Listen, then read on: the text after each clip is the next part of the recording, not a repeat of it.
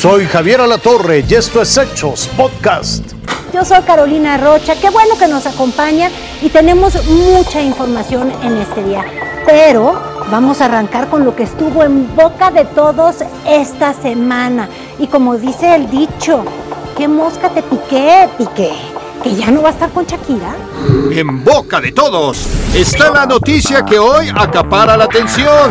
Quiero un lobo domesticado.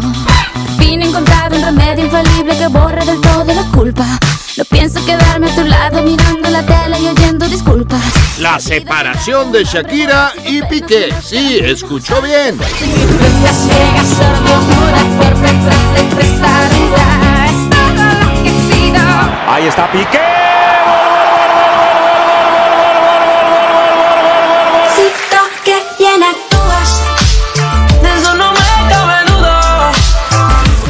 se ha confirmado si hay una tercera o un tercero en discordia. Lo cierto es que ya están separados.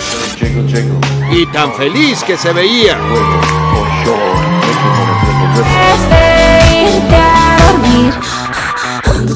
Nadie sabe lo que tiene hasta que lo ve perdido.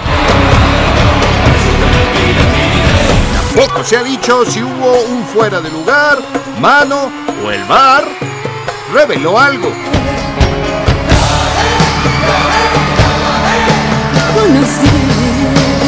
Lo que hoy está en boca de todos es que se terminó una historia de amor. Oscar Gómez Romero, Fuerza Informativa Azteca. Bueno, pues ahora sí vamos a los temas nacionales. Este fin de semana se cumplen ocho días del incendio en un relleno sanitario de Chimalhuacán en el Estado de México. Hay preocupación mientras los bomberos trabajan a marchas forzadas. El humo afecta a cientos de pobladores en las cercanías. Por eso voy contigo, Daniel de Rosas. Cuéntanos los detalles, por favor. Hola, ¿qué tal? Muy buena tarde, Carolina, te saludo con gusto. Eh, comentarte que continúa el incendio en el relleno sanitario Las Escalerillas en el municipio de Chimalhuacán, Estado de México. Prácticamente están por cumplirse ya ocho días luego de que inició este incendio, a decir de las autoridades fue provocado. En el lugar continúan laborando elementos de protección civil y bomberos de este municipio y de municipios vecinos. Se está abriendo brecha para que se pueda atacar el fuego de forma directa. Un fuego interno en un basurero de aproximadamente 7 hectáreas. A decir de las autoridades de protección civil, se lleva un 40% en el avance para poder eh, sofocarlo. Comentarte, Carolina, que ya pues hay gente que está presentando malestares, hay brigadas médicas que están recorriendo esta colonia, las escalerillas, y otras colonias está atendiendo alrededor de 100 120 personas diariamente. Ellos presentan eh, irritación en los ojos, dolor en la garganta, dolor de cabeza y es precisamente por todo este humo que no solamente está afectando a las colonias de Chimalhuacán, también a los municipios vecinos de San Vicente, Chicoloapan y Los Reyes La Paz. Hay dos albergues, uno en la colonia Corte San Pablo y otro en La Joya, pero hasta el momento los vecinos no los han ocupado por temor a actos de rapiña en sus casas. Es el reporte que tenemos, Carolina. Buena tarde. Te agradecemos mucho, Daniel.